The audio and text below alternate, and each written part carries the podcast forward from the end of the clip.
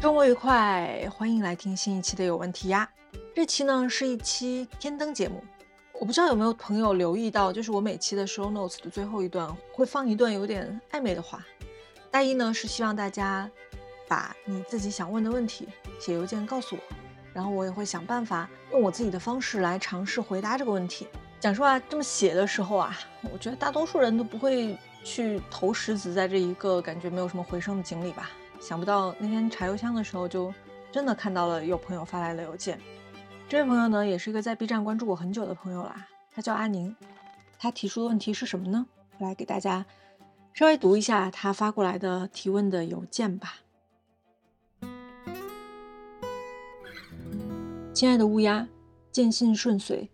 今天和朋友在上海见面了，他和我都在电商行业，每次我们都会聊很多工作的话题。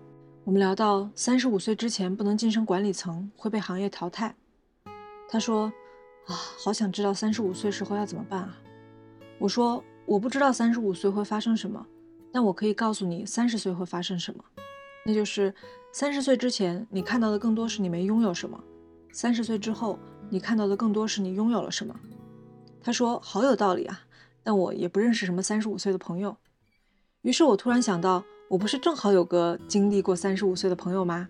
所以乌鸦，这次为难你一下，你能告诉我三十五岁会发生什么吗？这个问题其实太个人化了，因为每个人的人生经历不同，你遭遇的情况不同，到三十五岁时候的那个节点，整个世界也未必一样。不过我们是一档有问必答的播客吧。所以，我还是会尝试的来回答一下你这个问题。那就分享一些三十五岁时候的人生选择跟人生故事吧。我自己呢，就先卖个关子，晚一点再告诉你。我先来跟你分享另外一位朋友的人生故事吧。这位朋友呢，是碰巧在三十五岁那年，做了一个对他之后的人生影响非常大的人生选择。他选择开了一家书店，他就是沈阳的离合书店。哦曾经的沈阳离合书店的店主孙小迪说：“曾经呢，是因为离合书店已经在前两个月的时候正式闭店了。但是今天的节目呢，我们还是把时间轴倒回小弟三十五岁的那年吧，看看他当初为什么会选择开书店呢？我们俩就是中年危机嘛，我们就是三十五岁在沈阳，就是觉得干啥都不高兴。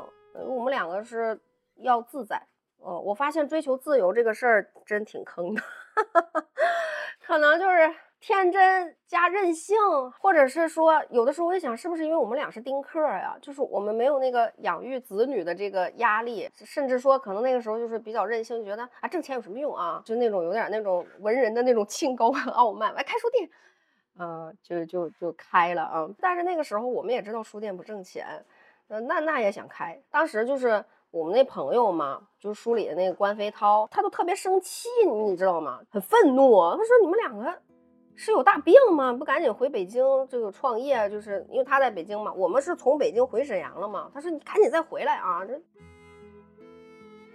后来那个高明说了一句话，然后 关飞涛就没电了。高明说：“我就把他当孩子养，这是我跟小迪的一个爱好，大爱好。我为我的爱好出点钱不行吗？”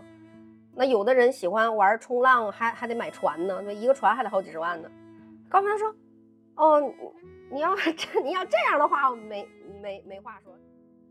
当做兴趣，不为盈利。三十五岁的小迪本来以为自己已经想明白了自己要的生活是什么样的，但是书店真的开起来之后，终究还是陷入了很常规的我们每个人跟自己人性的斗争之中。开了以后，就好像就哎。”你一开，你的那个心思就不是这样了。第一点，你你出房租了，对吧？你装修了，你进书了，然后你每天都在那儿待着，你肯定就会希望有人来买书。我们是七月底开业嘛，我们书店生日是七月二十九号开业，八月份卖的特别好，九月份没人来，马上就觉得啊，这里面的内心的一个潜意识是什么呢？就是你想把这个事情做好。你开书店，你就是想给它做好。你做好它的表现，就是把书卖出去。你整一个漂亮的一个环境，然后你每天呃也也没有人来，或者说有人来了也不买书，你都会觉得有挫败感啊？为什么没有人来买书啊？是我的书不行，还是还是我这个地方不行？还是你你你你就会不由自主的从一个想把书店当成工作室的这种心情，变成一个做生意的，就是这个没有办法，这个你打跟打游戏是一个道理，就像我们每次开机打游戏一样。你也知道游戏里面是假的，你也知道游戏里面的荣誉大多时候带不走，就是单机游戏啊，咱们不说联网的那些，就那也帮你赚不了什么钱，也帮你实现不了什么在现实社会里边的价值。但是不行，那个分数你就是会在意，那个成绩你就是会在意，你就是想赢。在这里面的人就很明白，但是外面的人就会就会觉得我这个。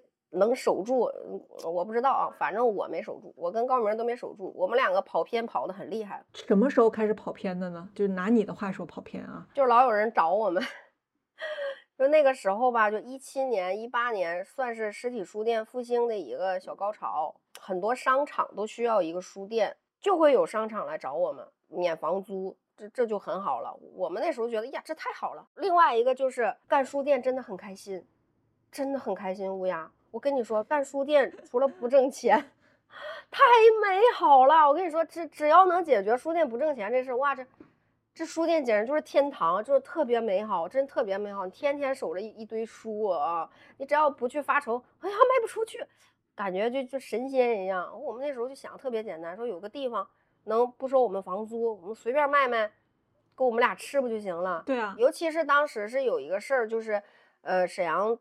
当地的一个老牌的奢侈品商场找到我们了。那种老牌的奢侈品商场，就是在万象系没进沈阳之前，它是沈阳乃至整个东北的第一。就是九十年代和千禧年的时候，它它是最厉害的奢侈品商场。就因为高高老师他是沈阳本地人，他就说说这个商场在我们老沈阳人心中就是顶流。一到会员日，就有那种穿皮草的那种大哥大姐。上来扫货。我当时在那儿开书店的时候，我曾经接待过一个一个顾客啊，他买本子，那个本子品牌是就是一个日日日本的一个高端品牌，满乐文，现在叫满乐文。他那个一个本子有大的那个几百块钱，他买本子是是拿了一个购物筐，这样用胳膊这样扫，这样咔。我当时在那儿站着，我想说你你是在抢抢，就是我有点懵，我合计这个人是。干啥呀？我我有点不太明白。他就划了以后，他说咔，他就放收银台上结账。那当时那个书店的形态跟你们当时最早想开书店的样子就已经差异很大了吧？对，完全不一样。我不喜欢，我每次一去那儿我就头疼，我就感觉像要去受刑。那个到有一段时间，我们那个店员就老跟我说说姐，你进点菜谱，这地方特别菜谱卖特别好。我都惊呆了，我说菜谱，嗯，好的，就是我我后来去进货的时候，我是头一次就是进入了我不擅长和我不知道的领域，就是以前我不卖菜谱，我也不太喜欢这个，但是后来我才发现，原来菜谱是一个很广大的世界。很很有很多漂亮的菜谱，是的。我们原来开独立书店时候没有这个，然后我们上了那个商场店，不能以自己的喜好为主，得去贴近用户，用户喜欢什么你就给他进什么。就是我觉得很遗憾的和我觉得有点那啥的，就是。用户喜欢的不是我喜欢的，我知道菜谱很好啊，我没有 diss 菜谱的意思，但 我不喜欢菜谱，我是一个暗黑料理王啊，我的拿手作品是香菇炒西红柿，我怎么会 喜欢菜谱？但是没办法，所所以后来，所以后来我们就只能把那个我们不太喜欢的这个店给关了，及时止损。正好说到这个话题，我我也问一下，就是你觉得开一间书店，读者喜欢跟店主喜欢？你在选择上面的天平更偏哪个？你说这个，我特我觉得你这个问题太好了，我就我就特别想跟你聊这个。首先，店主喜欢，店主喜欢之后，你会因为你的喜欢去吸引到跟你有同频的人，对吧？就是嗯，对吧？大家都是喜欢一类，你看我跟高明喜欢历史类、社科类。中国现当代文学，还有古典著作，啊，还有一些西方名著。我们两个对西方的现当代文学是十分之差的啊！你别再给我推了，我一个也不爱看，信号我也不爱看，我都 信号挺好的，我我始终无法进入啊！哎，说回来，我跟高老师其实也是想过说，哎，不然我就迎合吧。我给你说一个东西啊，特别有意思。一一八年，一八年有一个电视剧叫《都挺好》。就姚晨跟那个苏苏大强，就就就那个啊，他出书了。然后我们两个上货的时候，那个批销商的那个那个经理就说都挺好，特别好。现在是火炬，你们弄点卖卖，我这卖都脱销了。你俩是电视剧原著小说是吗？对对，封面巨丑。我俩就进了五本，没进太多，就进了五本。然后高老师就给他摆在我们那个最得意的那个岛台上，旁边都是什么？什么理想国一从、建设城邦啊、甲骨文那些，就他就都挺好，特突兀，就嘎放在那儿。然后说电视剧热销，好家伙，两个月我们就卖了一本儿。哦，高明就说：“你看，你还得坚持自我，就是这个事情就是这样，就是你坚持自我，你卖你喜欢的书，这个书卖不出去，你不会难受。但是你如果迎合读者，你一旦卖不出去，他放在那儿摆着，他就好像在嘲笑你，说你看你。”你看你个大傻子，就这种感觉。其实我感觉跟那个做博主很像，对你不用迎合，你就嗯拍你喜欢的，拍你喜欢的，推荐你喜欢的书。流量差了或者数据差了无所谓，反正我喜欢，你就认了。反正这东西对，也不是说你抄别人的或者按照别人样子来，你就能够对就能成功。我觉得别，我觉得人都做不了。自己不是的人肯定会变形。对，但是你如果说真的你去迎合了，你违背你的这个初心了，你去迎合了，我就希望他爆，因为我已经违背了，就我总得要一样吧。我觉得那种东西爆了之后也很虚无，你爆完了之后也就觉得哦，就是你那个爆带有一种你对自己的否定，你知道？你就觉得哦，原来我不做自己就可以得到大家的喜欢，那也就是说我自己是没有办法得到大家喜欢的，就是它中间有一个对 一个矛盾在那里，所以就。卖书跟推书一样嘛？后来我我我我我我们就就去他娘的，就就就推自己，哎，就整那冷门小众，就很小众，而且小众小众还有个好处就是你你你不会抢不着书，因为他那时候 卖不出去。但是你们当时在那么高端的商场里边，又有这样子的土豪型的大客户，赚到钱了吗？没有，这是我们的这个商业版图最失败的一次。征战怎么会了？都都有拿筐来买高端本子的客户了，为什么频率低呀？赚不到钱。我开了，我开半年，我就遇到那么一个。我我觉得还是得从自身找问题啊。我觉得不是说开在高端商场里的书店不挣钱，这个不是这样的。就是我们两个就不是那块料，你知道吗？做生意也是需要专业能力的，不是不是你书读的多，你喜欢看书。你你就能通过，对吧？你就能通过在商场里开书店挣到钱的啊？不是的，你得有生意头脑，你得有商业思维。我们两个没有，经营不善，叠加那两年疫情的影响，小迪夫妇的书店呢越开越艰难。为了礼盒书店，他们卖了房，借了钱，就一直舍不得关掉它。咋说呢？这不是说一下就能说关就能关的吧？第一个就是我，我还是挺喜欢书店的，就我很喜欢啊，我爱开书店。我跟你说，我，你刚你今天一聊，你说是彻底了吗？哎，暂就是暂时彻底啊，矛盾就是 没准我老了，就是比如我退休了，我六十了，我已经。这这人生就马上就快过去了，没准我可能还真会再开一个小书店呢。那个时候就真就谁愿意来就来，谁不爱来就不来。但现在肯定不行，现在还是俗俗世中 红尘中的成年人，就就是还得那啥。就是我我其实对书店我是爱开书店的，我我喜欢书店，我真的很喜欢。还有一个就是，因因为当时就是疫情完事儿以后，我们整了一个自救嘛，大家充卡充的很踊跃。我们那个时候大概是那个群里一下就有有二百多个人，就是为了那二百个人有个地方能 来，我们就一直在挺着。因为之前有一个小伙伴说：“高老师、小迪姐，你们搬了以后，我没有地方喝咖啡了。”我们两个觉得就是，哎，好残忍呐！这个这个特别残忍。我们就新搬的地方也是设了咖啡座，也是留着咖啡机。其实高老师都已经不太愿意在。就是做咖啡卖了，嗯，但是就是为了老客嘛。我们我们的老客在我们那儿都有杯子，一箱杯子，好几十个杯子。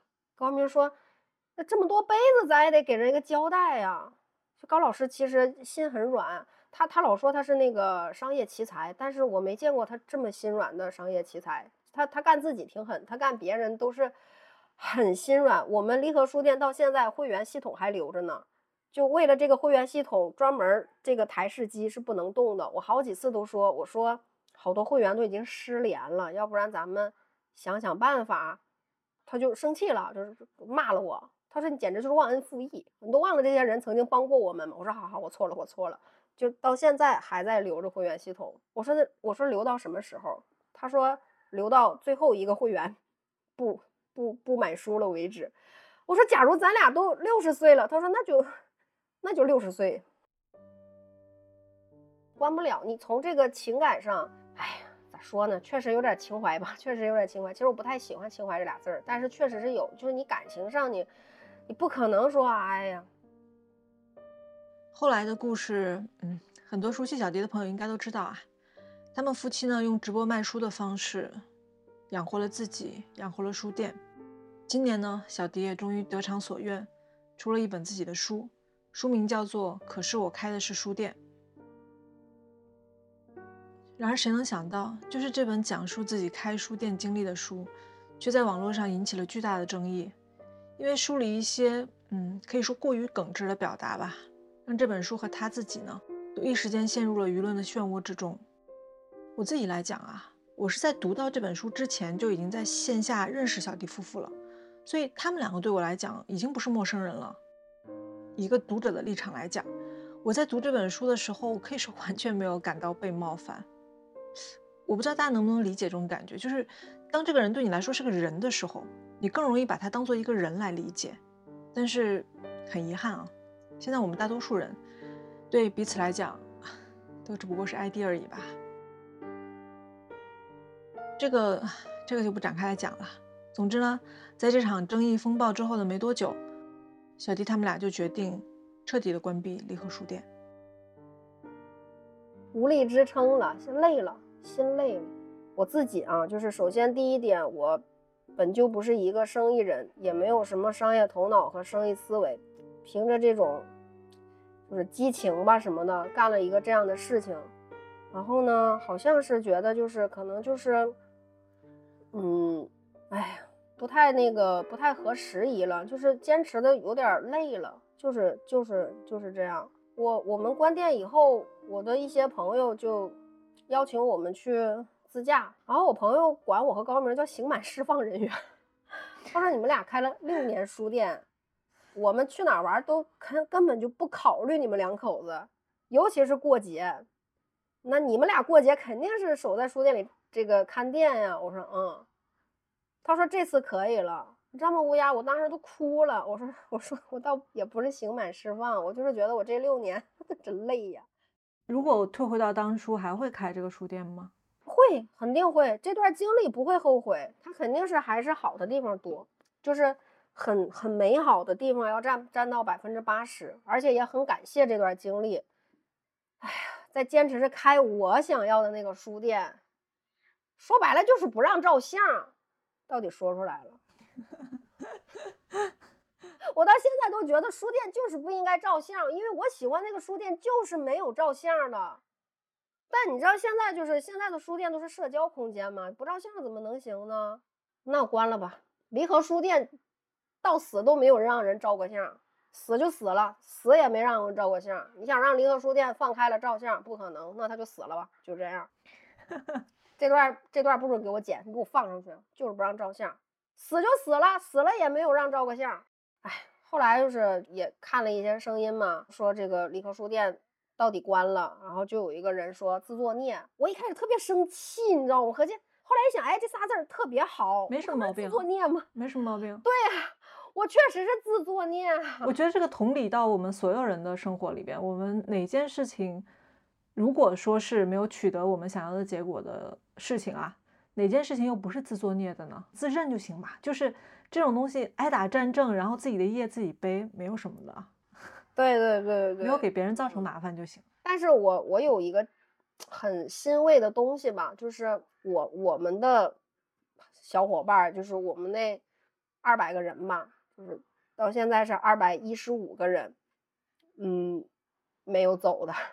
就是在你那个核心岛的群里的是吧？嗯，一开始我以为书店关了会流失那么一些吧，没有，他们都说说，哎呀，看着你们这几年辛苦了，就是接下来做点想干的事儿吧。就是愿意卖书呢，你们就卖，我们就买。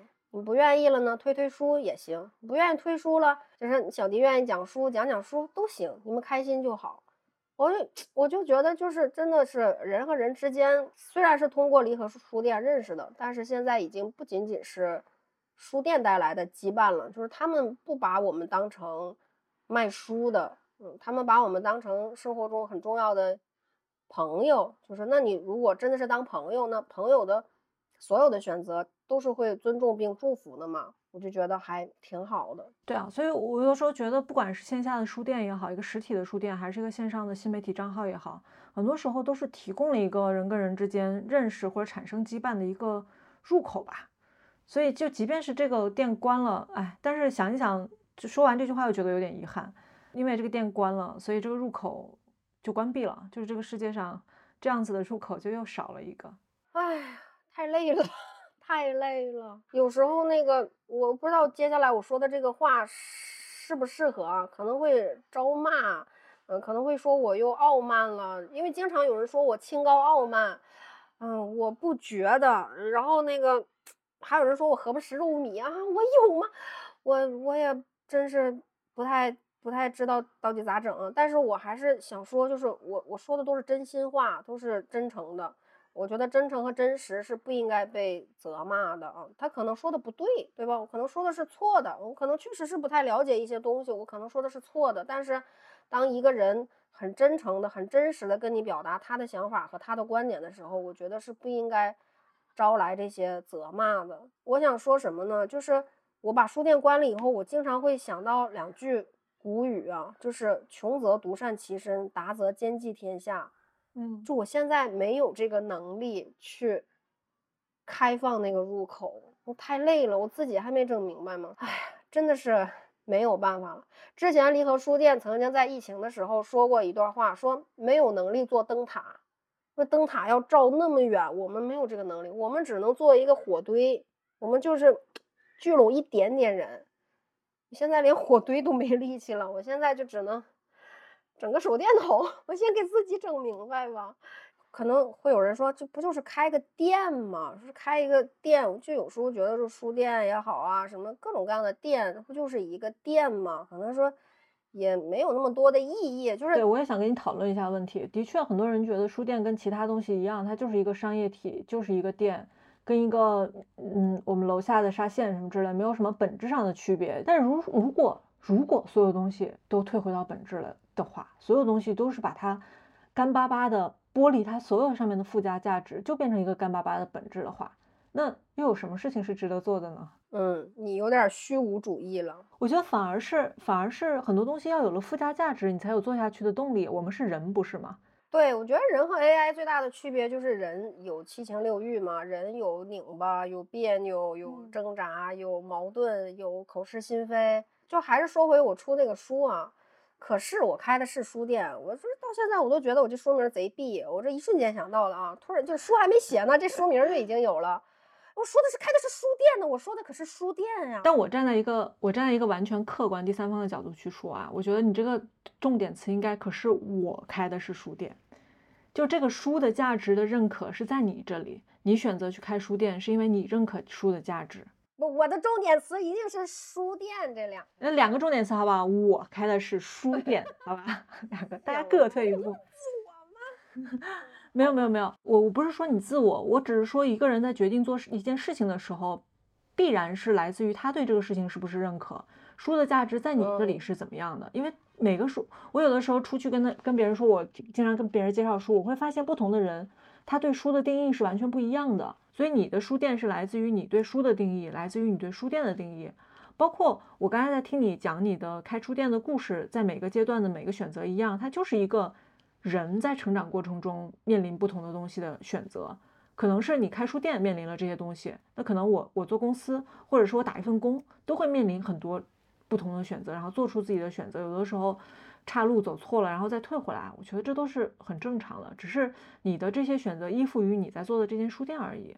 所有的都是取决于你的认知和你的性格。你做的每一步，呃，我跟高明开的书店只能是这个样子的。对，商场里后来又有了一家书店，开的还挺好，这人家弄的就挺好的啊。我们俩还去看了，说，哎，这整的挺好的，就为什么我们两个当时就没弄成那样？是因为开店的人变了呀。所以这个地方我还有一个问题，就是你说如果独立书店开了很多连锁，然后每一个连锁店在的都是店长或者店员，你觉得那还是独立书店吗？很难说，就是因为如果是一个人一个独立书店，它也许是；但是如果它是一个团体，或者说他有一个共同的嗯价值观也好，或者是审美取向也好，那也未必不是独立书店嘛。那我今天跟你聊，我发现了我有很多认知误区，是我有我想当然的地方，是为什么？我刚刚跟你说，我说书开书店让我成长，就不管遇到的什么样的挫折啊、风波啊，什么东西都会让我成长。就是会让我打碎我的那些壳子，我会看到不一样的东西。就像刚刚你说说人和人，就是不同的人对书的这个认识是不一样的，然后对独立书店的认识是不一样的。我之前的一个很大的一个误区，就是来自于我认为我认为的就是大家都应该这么认为，就这个就是很要命了，就是这个是我。他们说我傲慢啊，什么 何不食肉糜，确实是有。我最近一直在内省，就说啊，孙小迪，你为什么好多人就说你这个人啊，就是好像在活在真空里一样，就是，就在我这边，书就是最高，就最高价值啊。书一本薄薄的书赶得上一千斤大米，我我自己会这样想。但是很多人就说，那一千斤大米能养活多少人啊？一本书能干什么呀？点点点火着了都没有多少温暖。那我当时就觉得不能不能。这可能就是文艺青年扫到了文艺青年，反正就是我了，我不说别人。开书店让我受到了很多挫折，但是也确实是让我长大了很多。这样说真的是 好丢人呐！我都四十岁了，没有我，我真的是觉得不是说四十岁或者我们差不多同龄嘛，我会觉得这是一个不断修正的过程。就是小时候我们可能会或者更年轻一点的时候，会觉得别人眼里面的世界应该跟我们差不多。后来慢慢的发现，每个人眼里面有自己的世界。这句话说起来很简单，但是其实真正的认识到还挺难的。我到我到这两年，尤其可能我 在互联网上冲浪之后，觉得尤其难。就是你要理解很多人眼里的世界是跟你完全不一样的，而你也无法理解他们眼里面的世界是很难的。要去学着去包容、去接受，或者哪怕仅仅是让自己面对他这个。这这一点的存在，我都觉得还挺难的。在我来讲啊，我自己要去做很多调整，才能够慢慢慢慢接受这件事情，还不都说理解吧，接受这件事情。但是后来我又觉得，嗯，我自己觉得这个调整的终点在于，你认可到了这一点之后，就又要退回到最早的地方。最早的地方就是明白跟知道自己是是个什么样的人。就像你刚才说的，嗯，可能认可到。我是这样的，高明是这样的，所以我们只能开这样的书店。我也是这两年在慢慢的认识到，就是因为我自己的性格上面的一些问题，导致我只能做某一些事情。有一些我觉得我原来可能尝试一下，我大不了学一下样就能做到的事情，我后来发现是做不到的。因为我们每个人都是我们自己认知跟性格的局限物。那这种时候，我们能做什么选择呢？能做的选择大概就是不要被其他人的。想法裹挟，上价值了。好，李老师说的好，上对，因为太容易了。就当你当你获知其他人去想法的时候，你会慢慢的会被别人带着跑，因为被别人带着跑太容易了。今天对吧？就像就像你们当时选择去开那个商场店一样，我现在看起来，如果是我，我在当时我一定会会做这样的选择。我我马上高大上了，我马上做到了你们都做不到的事情，对不对？对，你们说书店不行，哎，我就干成了，怎么着？人一定不一样的行。对对我，我我如果是你们，我当时也会做那样子的选择。但是有的时候就是要绕过一圈来，才会发现你自己想要什么是最重要的。我们还是最后想问你一下啊，做书店开书店这六年，如果现在让你想你开书店的时候最开心的，你会想到什么画面？马上就想起来了，就是二零年八月十号。离合书店三周年店庆，嗯，我特别开心。那个时候，离合书店刚刚就是在大家的帮助下起死回生，可以说是战胜了疫情，因为当时我们整整两个月的零收入，后来就开始绝地反击。那当时我跟你说，一百三十五个会员充卡，然后大家就每天都在群里聊书哦，群接龙，聊生活，聊感情。然后高老师作为一个妇女之友，他会开导大家，我们亲如一家。然后在八月十号，我用手写了大概一百多封信，就是邀邀请函，写信感谢大家。然后，我对我想，我有点想哭，就是，然后所有人都来了，就我我因为都很忙嘛，因为都是那种中年人，就是年轻人，就是二十来岁的很少，都是那种三十多岁有家有业，我没指望他们能来，但是我就觉得就是在离合书店最难的时候，这帮人支撑了我们，我要感谢一下，然后我就给他们写信，然后我给他们送了离合书店我选的书。嗯，然后我说，我说我们有一个小小店庆，我说我说这个店庆就大家关起门来就乐呵一天，然后那个希望你能来，来了百分之九十的人吧，然后当时我们就整的像那个班会一样，就是整个书店那一天我们就不营业，我们就关起门来，然后我记得印象特别深，高老师，因为 高老师我们没有钱嘛，高老师说我们没有钱，咱们整不了那种就是特别好的。我说那总得给大家买点零食吧。然后高老师去超市买了五个大鲜贝，就那种硕大的那种大鲜贝，然后他全拆了，就把那几百个鲜贝堆在一张桌上，就每个人一进门一迎进去就是一个山一样高的鲜贝，以为是旺旺搞活动了。对，对，旺旺赞助，然后就还买了一堆青豆，就是都是很便宜那种小零嘴儿。高明说：“我们利和书店因为没钱，就只能这样了，大家别嫌弃啊！来了好多人，好多礼物啊，花都堆满了，就是全是花，还有水果，大桃子这么大一个，然后大家都盛装出席，化妆，就每个人都超开心，你知道吗就 特别好。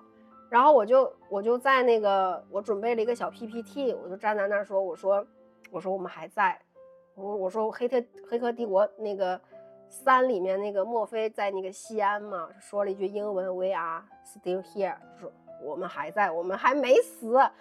然后大家就 都哭了。我就说，我说将来不管是怎么样，就是离合书店怎么样，你们怎么样，我们怎么样，我说这一个晚上的所有的感情，就是会记一辈子，就是人和人之间，就是后来我好几次。想管理和书店，我都忘不了这一天，就是就为了这一天支撑了好长时间，就是觉得如果关了会对不起他们，可能也会对不起自己吧，就是这种。那如果用那六这六年的坚持，包括后面经历的所有说误解吧，或者是别人的不理解，如果用这六年时间 换这一天，你觉得值吗？值啊，很值的。我是，我又得说我的这个 MBTI 了哈。我是 ENFJ 啊，我是大贱，让大贱人就是让世界充满爱，就是在那一刻，就是我的存在是大家需要的。我吃这个，我真很吃这个。唉，所以你说开书店好不好？真的很好，就是六年了，我又累。也有很多难受、委屈，还有不高兴，和我老公吵架。但是你现在问我说开书店好不好，我肯定会跟你说好，很好，特别好，很美好。但是你别开。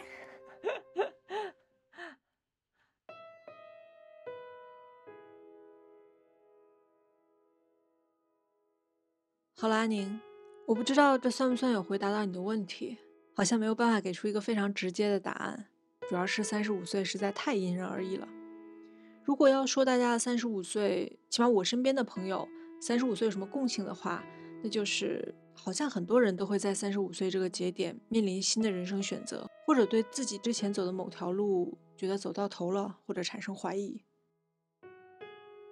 前面说了也要跟你交代一下我自己三十五岁的故事嘛。我三十五岁的时候呢是二零一九年，我非常记得那一年是怎么样开头的。那一年呢，是我创业的第五个年头。我们当时接了湖南卫视的一个项目，所以那年开始的时候，我们就整个团队都去长沙驻扎了。长沙的冬天真的不是人待的，太冷太冷了。而且我们当时还有一档北京卫视的节目，也在长沙界。当时的生活是什么样的呢？有一天，跟往常一样，就是陪导演组过了十二点，一定要过了凌晨十二点，导演组才会开始审片。看完片子的话，大概是一两点钟了，然后就陪着同事们一直改到第二天早上六七点，就步行去另外一个机房去陪北京卫视那边的导演在审我们的下一个项目的片子。看完之后，就差不多到了中午的时候了，而那个时候我已经大概数不清楚有多少个小时没有睡觉了。我那个时候从机房走出来，此刻我都可以记得当时的画面。太阳很大，忽然很刺眼。你知道用眼过度的时候，一下从很暗的地方走到很亮的地方，眼睛就会呈现那种黑白闪、黑白闪的状态。头懵的一下，忽然一阵眩晕，觉得自己马上要晕倒了。我到现在还记得那个时候看向天空的样子，以及一路在很冷的那个湖南的冬天走回我们租住的宿舍时候的那一路上，都在问自己。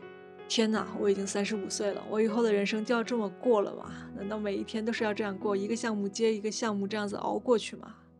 不，我不想过这样的日子了。所以虽然那个项目完成的也很顺利，然后项目结束之后，我们还整个公司跑去日本团建，大家都玩得很开心。但是不知道是不是就是因为太开心了，觉得嗯，可以到这里了。当时的这个隐秘的想法，其实我知道今天也没有跟其他人说过。后来，二零一九年的下半年，我就想转做自媒体。当时是帮别人做抖音的账号，但是抖音我真的不懂，我到现在也不太懂。那种快速要抓住人注意力的那种快节奏的东西，跟我自己的性格真的差异有点过大，所以没过多久就放弃了。所以我的三十五岁，那个二零一九年。就是回望自己原来的路，觉得不能再那么走下去了。但是往前走的时候又陷入茫然，不知道方向在哪里的三十五岁。不过在还没有正式过去三十五岁的时候，二零一九年结束之后的二零二零年的年初，我在那个时候呢觉得好累，不想再过之前的日子了，想要多看点书来丰富一下自己，或者想要多看点书来找回一下内心的平静，但是又怕自己坚持不下去，于是我开始用录视频的方式来让自己坚持阅读。没错，就是从那个时候开始，我开始发自己的读书视频，一步一步走到现在，到我们现在可以相遇的现在。我依然不知道你和你的朋友三十五岁会是什么样的，也许会像我一样，像小迪一样经历迷茫，想要对自己的上一个阶段画下一个休止符，也许会面临很多的选择，不知道哪条路才是对的。对啊。在三十岁你没有找到的那个人生答案，在三十五岁其实一样不会忽然出现的。但无论如何呢，都一定会是属于你一个人的独一份的三十五岁。所以，任何一条岔路可能都应该值得好好珍惜吧。那么在最后，就祝你，也祝现在如果还没有满三十五岁的大家，在那一年的时候都会有奇遇吧 you see the sky。so high.